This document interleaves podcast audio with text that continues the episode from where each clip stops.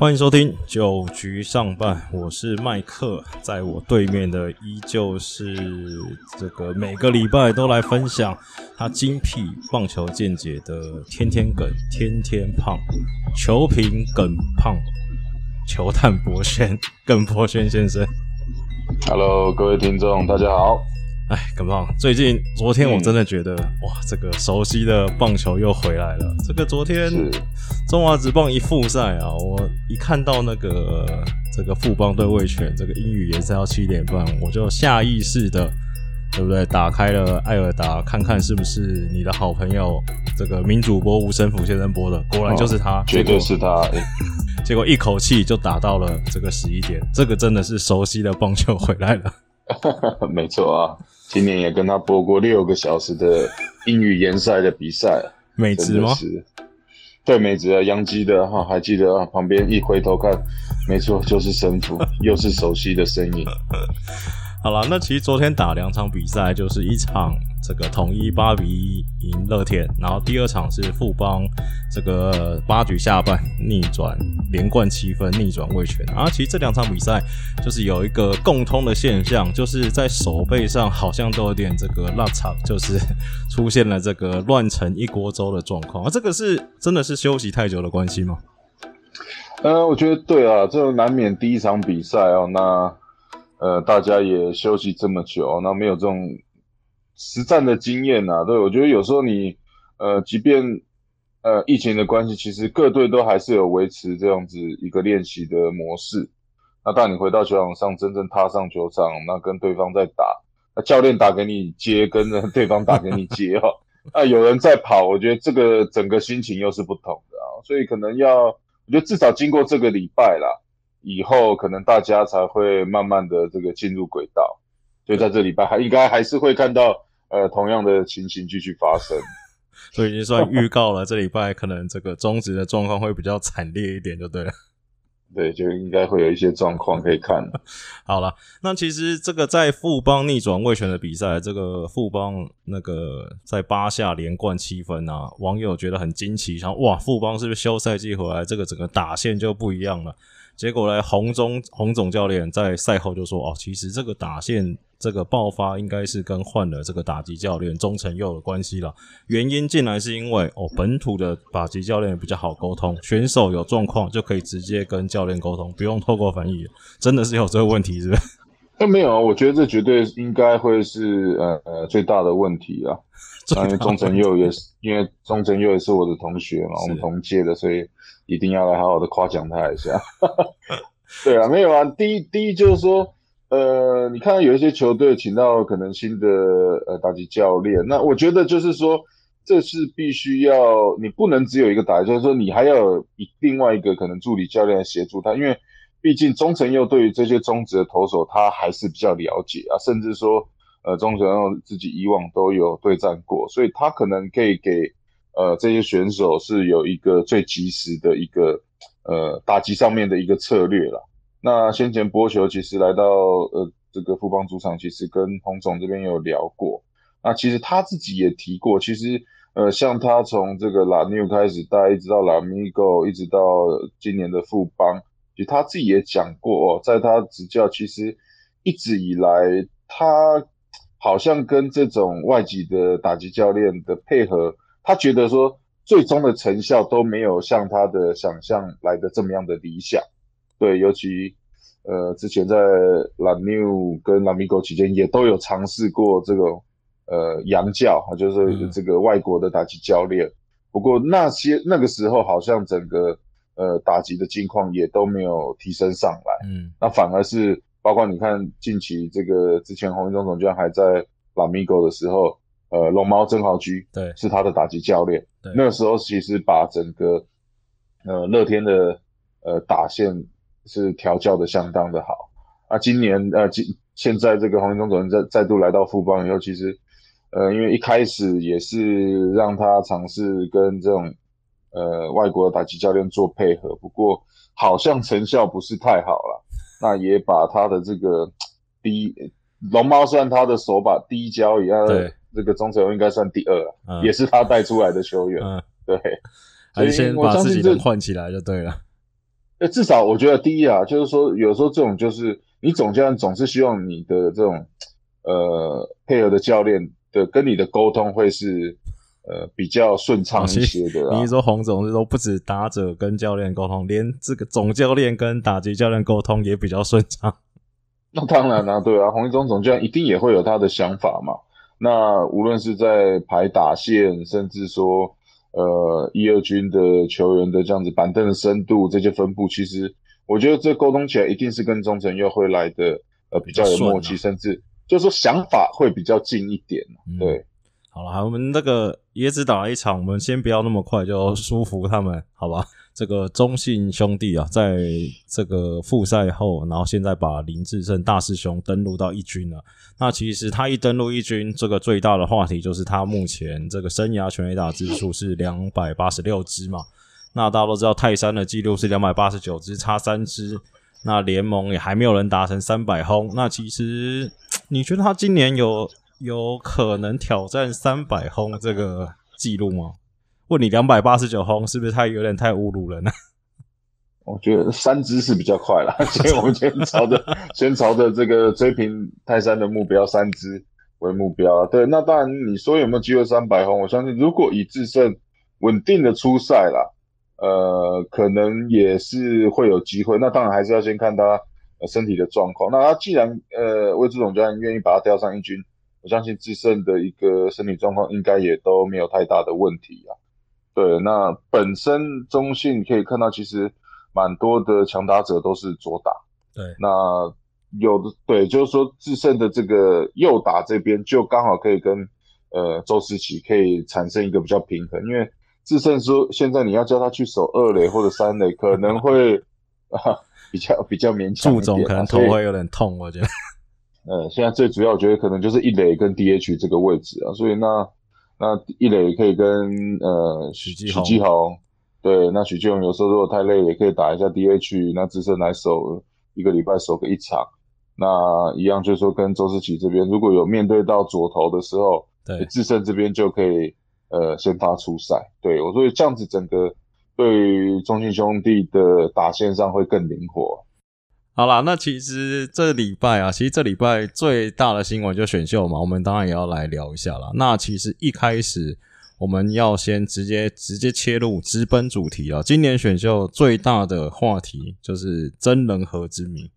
就是有人预测他可能赛前啊，就选秀前有人预测他可能这个位权啊会不会一支五就把它减掉啦。啊，有人讲说，哎，这个副帮可能二之一嘛，就像我们节目之前讲，结果最后哎。真人和直接跳到第三轮才被这个乐天选走嘛？那其实真人和其实在这段期间呢，一直都是在跟统一这个自主训练也好，二军出赛也好。那其实统一在这个算近距离、超近距离的观察之下，都连放掉两轮了，才让他到第三轮被捡走。是不是好像真人和可能是有一些状况啊？因为有这个热心的网友观察，我今天也看了一下，就是他可能在二军出赛的时候，这个速度可能没有之前那么快，极速大概剩，哎，不能说剩啊，其实也还是蛮快，极速大概一百四十八，啊，均速大概一百四十几出出头啦。那他的手是有点状况吗？还是还是真的是只是因为钱太贵的关系？我我觉得他的身体状况我倒并不会太担心了，尤其一四七一四八。也是相当不错的一个水准。当然，你说，呃，郑和的速度，相信在国外看到大概最快也就差不多九三了。那时候在大联盟的时候，就是九二九三。那因为他是比较投这种二缝线的速球，他是以这种进雷的一个轨迹来让打者比较不好打。那当然，统一观察他相当长的一段时间了。那我觉得啊，这边如果胡志伟没有决定要出来，那很有可能统一在第一轮就会。减真人和，所以因为呃来到选秀后面，这你看到这里外的不断的加入，所以让让这个可以有选的人选又越来越多了。对，那统一本身就有江承燕，有古林瑞阳，所以再加了胡志伟的话，等于已经有三本土的一个先发。那再加上原先他们的呃三位洋将，因为他们没有要选洋炮嘛，啊，所以他们就是三名的洋头。就对他们来讲，这今年的一个呃先发的一个深度其实已经是够了。那反而如果在这边，呃，选完胡志伟以后又再选真人，反而会对他们刚提到的嘛，呃，你第二轮这边的旅外大联盟之力的看，这个应该也是要上看四五十万的，对，所以这反而会是比较大的负担了。所以其实以你讲话，就是算是一个综合的考量之下，可能每一队也想说啊，这个我现在选真人和可能又要个四五十万，那我还不如选个这个高中生签约金付一下，可能月薪相对便宜一点，大概是这种感觉。是，对，没有错。好了，那其实选完秀之后啊，昨天这个有记者采访到这个意外捡到真人和的乐天桃园啊，那这个总教练曾好居是说，哦，他讲话也算蛮直接的，他说，哦。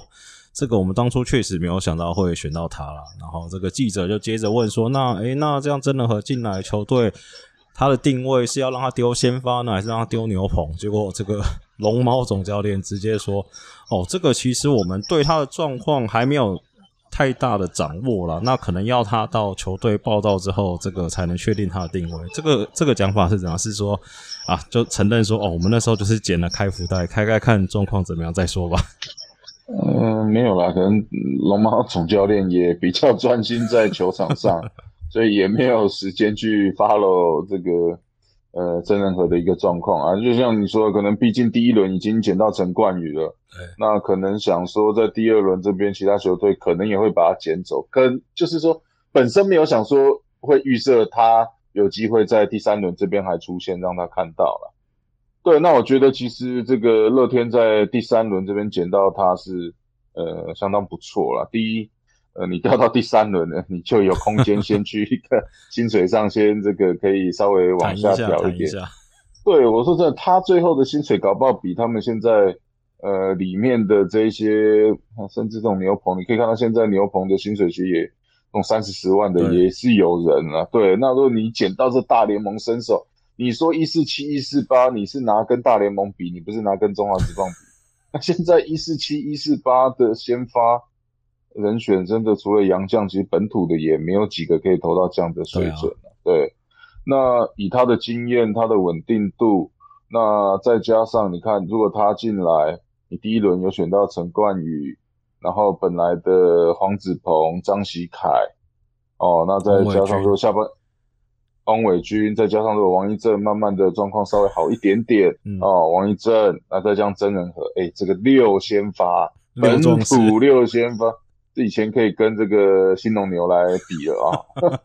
对，那六支先发，其实这样子的运用空间你就相当灵活。那包括像王义正，包括像真人和，如果他们没有先发，其实他们放在牛棚，无论你要投长局数、短局数，我觉得都没有太大问题啊。你希望看真人和帮你吃长局数，还是希望看一些呃，对，就是可能 你现在已经对他失去信心的一些投手，那种可能上来你可能要看一下，说，哎，这个人是谁啊？那种投手。对啊，至少说真人和看过这种大联盟的场面，你说他要控制这个比赛的局面，你说他要投到多离谱的比赛，我觉得倒不会看到啦。对，就是说至少刚球迷也说嘛，一四七、一四八。那他有他的需求，还是有他的变速球和缝线？那他又是相当会制造滚地球的一个投手，所以我觉得在第三轮这边捡到真的是，我觉得会是对乐天下半季的投手群会是有相当大的帮助。呃，其实就是说以真人和他之前的表现，应该说他的地板啊，就他最烂最烂，你以第三轮选到他，感觉都还有赚，我觉得。没错，对了，那接下来其实其实就有球迷在讨论一件事情，就说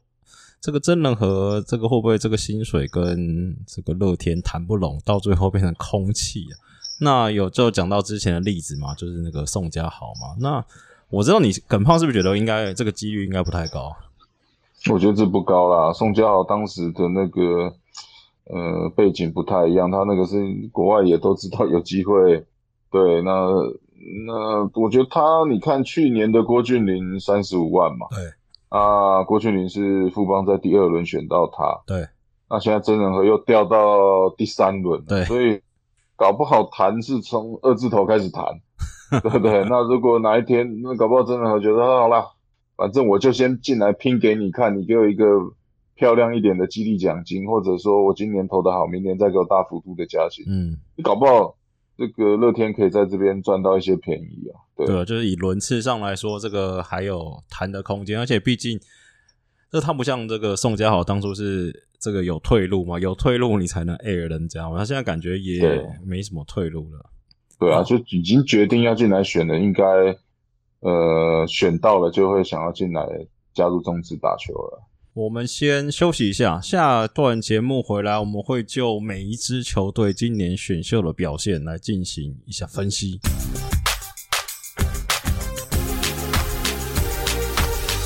欢迎回来，九局上半，哇，今哎，耿胖，你这个选秀是有去这个上直播的节目嘛？对不对？啊，是对我这个，我跟你讲一下，我今年看选秀的心得，就其实第一轮在就是我是边。边看那个电视边看手机直播，我就第一轮觉得哇，这个好无聊。这应该市面上只要有十个人预测，应该十个人基本上都预测正确了。结果没想到第二轮第一顺位，这个富邦马上就给大家一个这个下马威，直接先选了一个号称承德大王啊。这个这个这位选手啊，我们之前节目比较没有提到。那耿胖先稍微帮大家介绍一下这个。第二轮第一顺位王以诚，嗯，对，那王以诚是这个承德高中的呃打者哦，那他有相当好的一个身材，是一百八十三公分，那他是左打，那正手三垒，那可以看到，其实这两天的报道哦，这个富邦这边提到说他是一个呃相当广角的一个打者，那也是希望呃在因为近期看到富邦的。内野的深度比较不足的情况 啊，所以希望，呃，就王以诚来讲，是可以是一个长期的培育，可以补上这个内野，包括像蒋志贤，包括像这个陈凯伦，啊，近期的呃年纪也慢慢比较大，对，那在这边补的话，也就不会去考虑说，哎，他到底以后有没有办法守三垒，对，那就是想要补一个 true hitter，就是说是一个真正的打者啊，简单讲就是这样子。能打的一个打者，对，所以在这边才会在呃第二轮这边就直接补王一成。富邦副领队这个沈玉杰螃蟹小沈啊，有跟媒体说，其实今年他们的选秀策略啊，就是先不要看这个守备位置，先把棒子补起来。那其实以富邦的这个选秀结果，他除了第二轮选了王以诚。然后第三轮是选董子恩，第四轮选孔令恩，其实全部都在选高中的打者，那其实棒子也都还不错。这个选秀策略其实让嗯呃大家有点讨论的空间，是说，诶，其实这个高中生选高中生，其实相对来说风险就比较大，就是跟大学选手比起来。那再翻开一下富邦以前这个血泪血尿选秀史，就会觉得哇。他们其实之前选到这些野手，你真的养起来的这个成功的案例好像也不是太多。我帮大家查了一下，这个有算站稳这个中华职棒联盟的，可能只有这个李宗贤跟王振堂，还有申浩伟了。那其实这里面也可能只有申浩伟算高中生嘛。那耿胖你怎么看这种？其实高中生养成本来就比较又又难了，然后你又连选三个高中生是。只要三个养成一个就算成功了。对，然后没有先讲完，就是说选秀，呃，我觉得最怕就是，呃，你没有策略啊。对，就像打麻将乱无章法，东盘猜这边。对，就是说你已经拟定好了你的选秀策略，因为我觉得这球队就跟一个公司一样嘛。对，里面到底有什么问题，就只有这些高层才知道 到底问题核心是在哪里嘛。嗯。对，那当然，他们知道说棒子就是他们近期就最缺的。那当然了，很多球迷也知道，因为你看一些留言，大概只有这比赛结束，这个又没打下几分的话，富邦球迷 可能就是。哎，你有看过？你有看过最近一个最好笑的贴文吗？没有哎，就是那个有媒体记者去采访江少庆嘛，问他对这个中职的想法。那当然就是这也是客套话说一说嘛，然后那个江超就说：“哦，这个中职的，他觉得中职打者其实都不太简单，都蛮厉害的。”这样，然后就有网友回我，你知道什么吗？会说我们你去做对了吗？说因为烂的都在副班。好，你继续。对，没有啊，这所以我觉得呃，这一次你包括看陈云杰副领队，我觉得选秀策略。但第一轮以外，我觉得第二轮这边选王宇成其实选的相当的好了。因为你如果不在这边选他，我相信后面呃，包括传言，可能像这种乐天啊、魏权啊，都有机会在这边把他给捡走。那么这么一来，你看到今年选秀高中最好的左打者也就被别人捡走了。但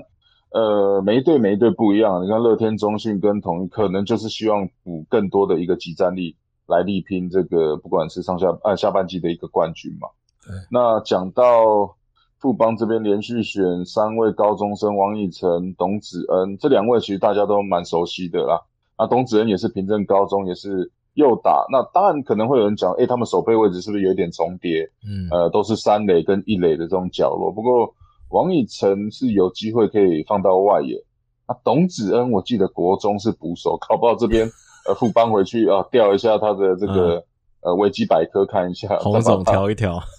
对，把他拉回去补手，可能这边也会加分更大。那孔念恩的话是呃高院这边毕业的，他也是这届这个高中生。也算是最好的中外野了。那他是比较属于这种速度见长，那 contact 也不错。那所以连续三位，就像你刚刚讲的，如果这边每一每一次的选秀里面三位可以养出一位这种稳定的先发，我相信副帮应该对，就是换血的时间应该就会缩短的很快啊。对，那讲到选秀，刚你提到的养成，的确啦。呃，国外你看，常常看到国外的球队也是一样嘛。我们讲到球队最重要的就是球探，球探以后你要选人嘛，选人以后你要有一个好的教练来帮你养成。那我觉得我一直以来大家也都知道，呃，台湾对于教练这个部门好像比较没有这么注重。嗯，那近期看到球探部门因为帮助球队赢球的关系，对，大家是越来越注重。那我相信如果呃。包括像之前中信兄弟，你有看到像呃林文柱总教练在二军时期，呃他带军的一些风格跟一些模式，他相当有经验，也带出了蛮多的年轻选手。我觉得这个也是呃各队可以去参考的一个地方啊。对，那就是说你要选进好的选手，的确是要有一个。比较厉害的这个厨师来把这些菜给炒出来。对，就你选了还是要好好养，我不然你这个选进来就让它这个自由生长，这个长好的几率当然相对就偏低啊。哎，我好奇一件事问你哦，嗯，有王以诚啊，这个外号承德大王哦，我们先不要跟王伯龙比好了，这样他压力有点大。就是大家有在对比说，这个也是三垒手左打嘛？那他跟这个去年统一选的林子豪比较起来的话，状况会是怎么样？那其实我觉得两个有比较有一点不一样啊，因为林子豪去年是这种呃第一轮的这种评价，那他又是平镇高中面对大赛比较不一样，因为呃王以诚在这边承德，那他打击也是相当的全面的，那他可能。我觉得他的 power 是有可能会比呃林子豪在高中同时期的再好一点，不过击球命中率可能没有林子豪这么好。对，那林子豪，我觉得两位都是不错的选手，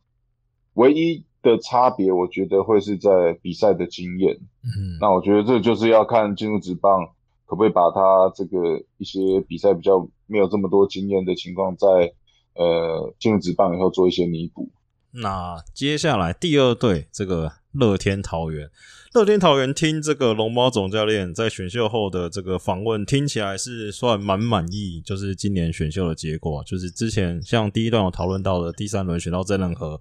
那第一轮也顺利选到这个原本就已经谈差不多的陈冠宇，那第二轮选了这个高中投手邱俊威啦。那第四轮选钟玉成，那龙猫总教练是说，其实他们今天选秀算完美了，但是也要补充到一个说，嗯，其实他们原本也蛮想选王以诚，但是没有想到这个副帮二之一就直接出手这样子。哦，要不然那就第一轮选他就不会漏掉。他 选秀本来就是这样子，呃，这副帮也是在想说，哎，如果我这边不选，是不是后面就会有机会被你选走啊？对。啊，不过你看到乐天还好啦，我觉得前面三轮的，呃，从陈冠宇、邱俊威、曾仁和，这也都是下半季的集战力啊。对，那再加上，昨天乐天好像只得一分，对，反正要说这打线 进进状况还不错，对对，呃，其实他们打线还是有一定的深度啦。这个乐天从暴力员变成这个本土投手王国，对不对？多聊一下这个邱俊威好了。这个邱俊威是高院的投手嘛？这个最近有新闻出来了，说其实乐天在选择的时候，其实当初他有在犹豫是要选邱俊威还是选另外一位这个陈志杰，这两个其实评价都非常高的公投高中投手。那其实他们在讨论之后嘞，觉得最后选了邱俊威，因为觉得邱俊威是一个很好的救援投手。那他的模板可能是这个统一师的王敬明，或是这个加强版的吴俊伟。那有说桃园的球探评估啦，说这个陈志杰可能有先发的资质，但是他们对于这个陈志杰的第二种变化球练不练得起来，就是有点质疑啦。觉得他最后可能陈志杰还是会丢到牛棚去。那邱俊威就是算是这个天生牛棚的料，然后这样相比之较之下，又觉得哎，邱俊威的直球品质好像更好，所以那时候才选择了邱俊威。那这个球探博轩先生，你觉得这个这个评这个球探报告这个是正确的吗？呃，先讲邱俊威了。当然，我们知道邱俊威速度都可以来到一百五十公里嘛。那无论是他的滑球、变速球，也都相当有水准。那我觉得邱俊威就是他直球相当有违劲，然后大家就把他评价成大概像王敬明这样的类型，那甚至比王敬明的高中速度还要来得快。对，那我觉得邱俊威，因为乐天这边本身可以看到目前的牛棚，呃，也是年纪比较大一点，蛮陡的。对，我觉得对，就是说这边你可以看到近期的选秀，其实乐天不断的都有在补这个牛棚这边的投手。那我觉得这边补邱俊威也是比较想要说选一个跟当然跟陈志杰相比的话，谁要上一军，谁的时间比较近，我觉得还是邱俊威。对，因为毕竟他就是牛棚嘛，他只要把他的速度投得出来，我觉得就是说，即便下半季也都有可能遇到用到，搞不好可以。那当然把养成对不对？富邦那个真君月马上就可以直接用了。对，那陈志杰这边的话，因为有的人觉得说啊，对他的好像。呃，变化球种，就是说他三第二球种，就是说他三振的武器球可能没有这么好。那第对，那但他是投大曲球跟变速球做搭配。那不过来到高三，我也是有看到他这两种球路的进步。我最喜欢他的还是他的直球的一个控球跟他的一个尾劲，尤其你看到他面对到这种常常投冠军赛，嗯，他也毫不畏惧。那我觉得啦。他对我心目中可能会比较像嘟嘟潘威伦这样子。你说陈志杰？对，啊，因为我觉得啊，就像嘟嘟潘威伦，你有印象他的第二种球种是什么吗？第二种球，好像变速球还不错啊，对不对？有到完全就是我三振就是投这颗球？没有没有，当然没有啊。对，那嘟嘟也是靠着他直球的尾劲，嗯，他也这个中华之棒也打。十几年了，对，我所以我觉得，对，所以呃，就是说，至少你要有一个，因为先发投手，毕竟你的直球的呃，我们说质量还是要够好了，嗯，对，所以我是看好陈志杰的这一点，嗯，就是说他的直球的尾劲，呃，又有这样子的控球，那当然就是说，希望他的身体在持续的进化，那可能会有机会像嘟嘟一样，就是说。呃，不会像有其他投了二十年，对，不会像有这个可能什么古林瑞阳啊，或者徐若曦啊，哇，相当好的直插球或者直插变速球来三振打者，他用他的直球跟他呃，可能跟整个一军这种水准是差不多的变化，就就有办法呃投先发的一个位置。我们先休息一下，下接下来回来再来聊这个中信统一跟魏权的选秀状况。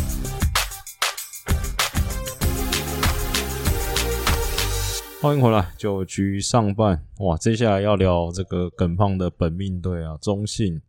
这个中信兄弟，我看这个 PTT 上面的反应，这个象迷爪爪们好像对这次的选秀都嗯普遍表示蛮开心的啦，就是继续囤他们的这个土头海跟游击海。对，那当然中信这次是刚好呃被夹在正中间呐，所以前面没捡到的，后面漏掉的，好像都被中信这边给南瓜。对，那当然前面两个你可以看到这种顶级的投手吕彦青。呃陈志杰，两个都是相当年轻的哦，不会像说你看其他队的里外其实都是有一点年纪，不过吕彦青这边还算是相当年轻。那陈志杰是高中呃提过有潜力的这个先发投手。那比较特别的是在第三、第四轮啊，大家可能会想，哎、你们有一个姜昆宇啊，这个至少还可以守游击守个二十年啊，对守个十年呐、对对。那不过也有人开玩笑啊，是不是这边刻意的要来蓝湖这个统一师队、啊？我觉得就是，你觉得就是？我觉得就是，对啊，那我们可以提到说，除了两名的好投手以外，三四轮这边也是捡到这个呃，今年高中哦，两位守备算是最好的游击手，一位是普门高中的张仁伟，一位是呃周伟宏，是毕业于古堡家商。对，所以你可以看到前四轮，无论是集战力，无论是未来的养成，都有补到。那也知道说，呃，中信兄弟这边二军也是有一些球员的呃内野手，尤其中线啊，呃，像可能张志强啊、陈伟陈伟汉啊，嗯这样子年纪也慢慢的比较大啊。那刚好这两位又是一左一右的打者，嗯，所以可能可以慢慢的来呃分摊这些年对年纪比较大的选手的一些呃出赛时间。所以中信这样算选的，这有点像打带跑啦，就进可攻，退可守。其实你搞不好吕彦青啊、陈志杰，你搞不好寂寞叫上来偷个几场，搞不好也可以。对那你放眼未来，其实吕彦青、陈志杰又年轻，周仁伟、哎张仁伟、周伟宏，其实我虽然觉得这个选的算真的真的还不错，我觉得。就安全啊，我觉得就是该该今年所需要的，该看放眼未来的也都有补到啊。对，好，下一队这个统一雄用啊，这个分别前四轮选了胡志伟、张翔是捕手，刘志宏是投手，然后跟这个大学野手杨俊祥啊。那我基本上我觉得你有选到胡志伟，只要胡志伟是如预期的，那其实今年嗯统一的选秀其实就也不算太亏了。那这个大家讨论比较多，其实就是这个第二轮选到张翔啊。那有一派说法是说，诶，会不会第二轮没选张翔，你到第三轮可能也还有可能捡得到，但这也不好说啦。那其实啊张翔这个捕手，就是之前这耿胖有在节目上介绍过，就比较可能算是这个攻守算平均的一个捕手啦。那其实我觉得统一真的最可惜的就是被这个爪爪拦截到中线，他那个游击没有补到，我觉得是蛮痛的。是啊，没错。张翔，我们知道就呃，他跟陈志杰嘛，这个冠军赛的这种头部搭档。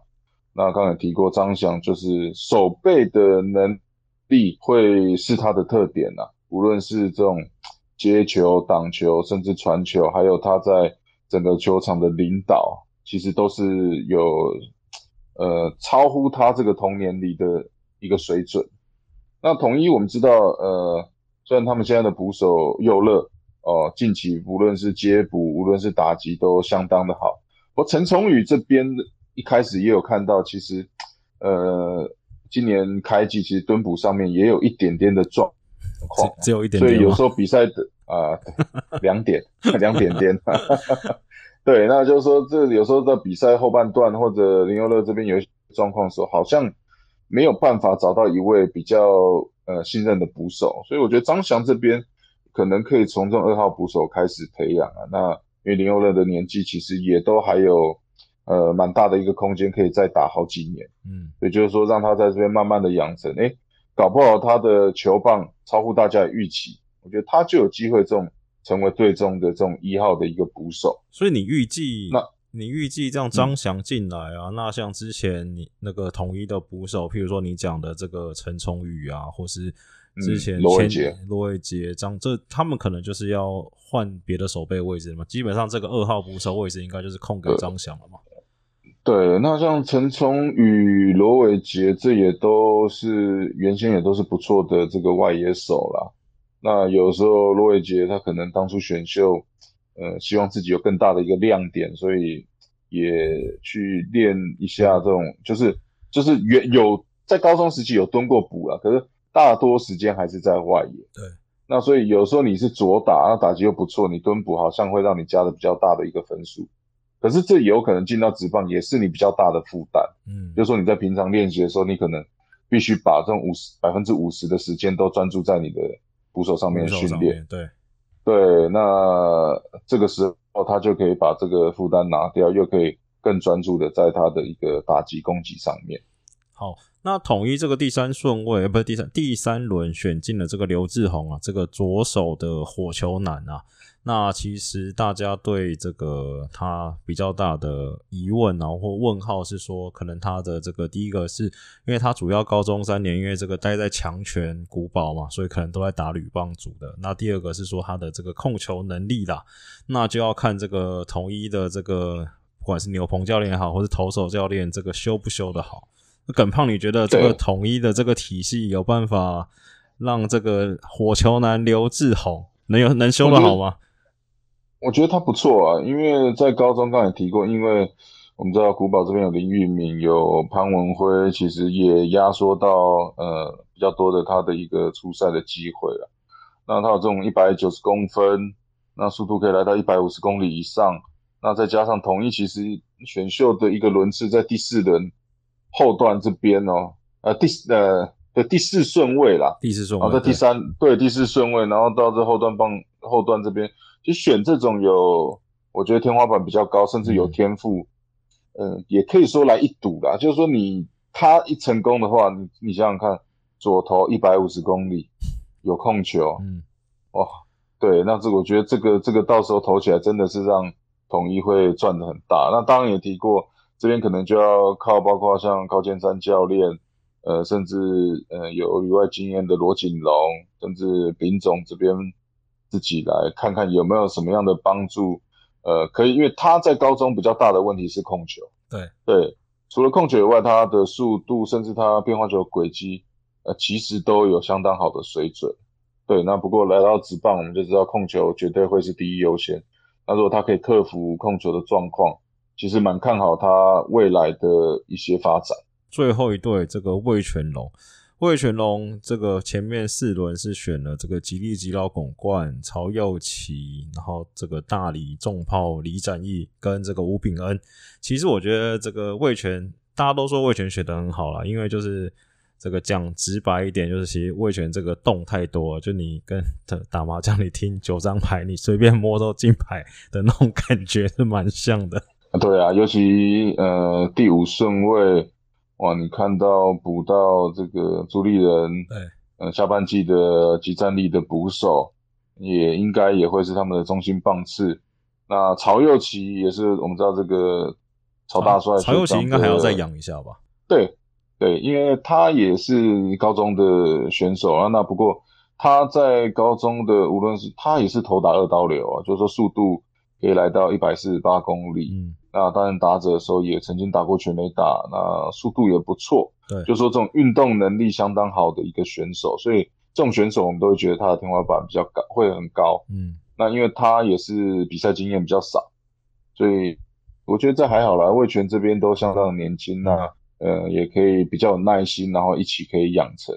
那再来就是补到李展义，虽然呢，他李展义这个选秀，看他这边是用捕手。对。哦，明明就觉得他就是一垒手，对他其实就用内野，大家不会在意，对，因为因为要选他的人不会觉得说，哎，他是可以当主战捕手的人选。我觉得大家还是看中他的棒子啊。啊，先前也提过，这近年的各大的联赛，几乎每一个比赛全垒打都有出现，然后打击率也都可以呃维持在三成以上。对，其实我是蛮看好他的，尤其他在。呃，场上可以跟投手有这种对抗的这种对战的这种打击的一个状况，我觉得这个会是呃看球员不同的一个地方。当然有时候你看他呃，比如说打击练习啊什么的，哎哇，他打得很远。可是有的时候那种实战的跟投打的一个，就说投打的对决的那种感觉跟氛围，我觉得这个也是会成就一个有机会成为这种 super star 打者的一个气质啊。好，最后直球对决，诶，这个直球对决刚好跟我们之前节目聊的有点关系啦，就是有这个网友在我们这个脸书的九局上半社团提问啊，问一下耿胖说，诶，最近呢，他观察下来，这个选秀好像中华职棒对捕手的养成好像都没有养得很好嘛。那前几年这个这个凤雏卧龙，这个廖健富跟戴培峰好像现在都还没算站稳一军嘛。那耿胖，你觉得在中华职棒这个捕手养成是有出了什么状况吗？呃，我觉得捕手本身也就是最难养成的一环呐。那刚刚也提过，其实中职对于呃教练的养成培育比较没有这么样的积极的情况下，呃，近期感觉上还是要再等待一些可能以 以后有退役的机会来成为呃把他们的经验传给这些选手的教练啊。那当然，捕手你看现在各队的呃捕手教练，有些球队可能本身他的经验不是这么够。那再来我们提到说，呃。近期看到投打是进步相当的多，那投打的这些呃训练的一些呃课表啊，甚至这一支资料啊，其实你上网 Google 上网打这 YouTube 都马上可以查到，要怎么样打全垒打哦，large angle 挥棒的速度、出速啊，投球要怎么样旋转，用松胶油，怎么不是？对，就是说这样要怎么？对，要怎么样把球投得更快？其实。呃，你的资讯是有相当多元化，反而好像捕手这边好像没有人教你，哎，我到底要怎么蹲，到底要怎么挡球，我到底要怎么去跟捕手呃投捕配球，这种我觉得反而会是要比较多经验，就是说你要靠着一场一场比赛去蹲，才有办法累积下来。所以的确，我觉得包括各国啊，你看到其实最难养的绝对还是捕手这一边。好，那我们这一集的节目也差不多到了尾声了。那喜欢我们节目的朋友啊，也不要忘记这个帮我们推广一下，在这个不管你是用 Apple Podcast 听啊，还是 Spotify 啊，都帮我们留下好评，然后五星加订阅。那下个礼拜同一时间，我们要回来继续聊中华职棒的一些大小事情。那我是主持人麦克，今天感谢大家收听，大家拜拜，拜拜。